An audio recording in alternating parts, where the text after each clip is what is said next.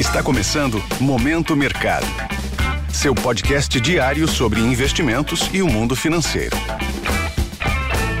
Muito bom dia para você ligado no Momento Mercado. Eu sou a Paloma Galvão e bora para mais um episódio desse podcast que te informa e te atualiza sobre o mercado financeiro. Hoje vou falar sobre o fechamento do dia 21 de junho, quarta-feira.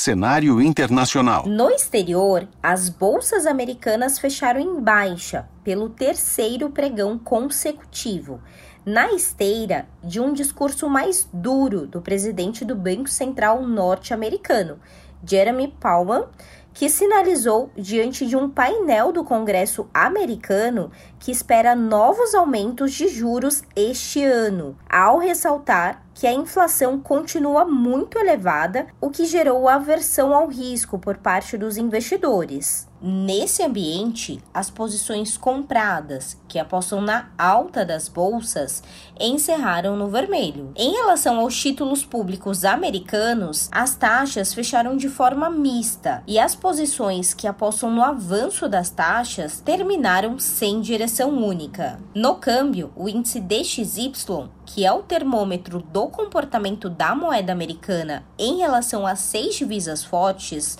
registrou baixa de 0,46% e teve ganhos expressivos ante ao euro, seguindo dados econômicos e sinais mais duros de dirigentes do Banco Central da Europa. No petróleo, a fraqueza da moeda americana beneficiou os contratos futuros da commodity, que registraram altas de mais de 1%.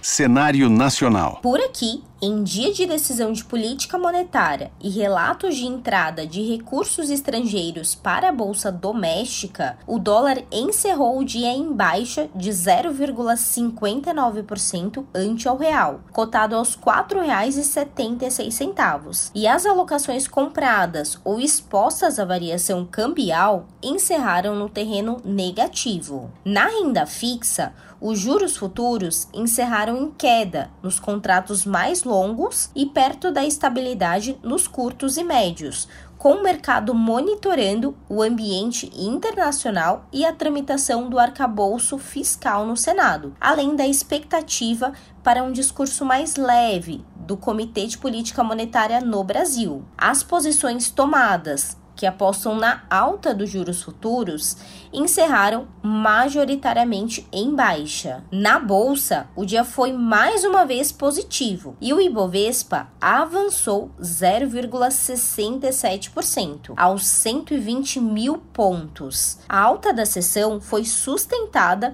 pelos ganhos acima de 4% das ações da Petrobras e a expectativa por uma sinalização de corte de juros no Brasil, o que atrai mais investidores para a bolsa brasileira. Desta forma, as posições compradas que apostam na alta do índice foram favorecidas pontos de atenção. Fique atento ao discurso do presidente do Banco Central norte-americano no Senado. Internamente, a Receita Federal informará os dados de arrecadação de abril e maio. Além disso, os agentes devem incorporar nos preços o discurso cauteloso do Comitê de Política Monetária, após o anúncio de manutenção da Selic em 13,75% ao ano. Sobre os mercados, agora pela manhã, as bolsas asiáticas fecharam mistas, de olho no Banco Central americano na data de ontem. Na Europa, os índices operam com tom negativo.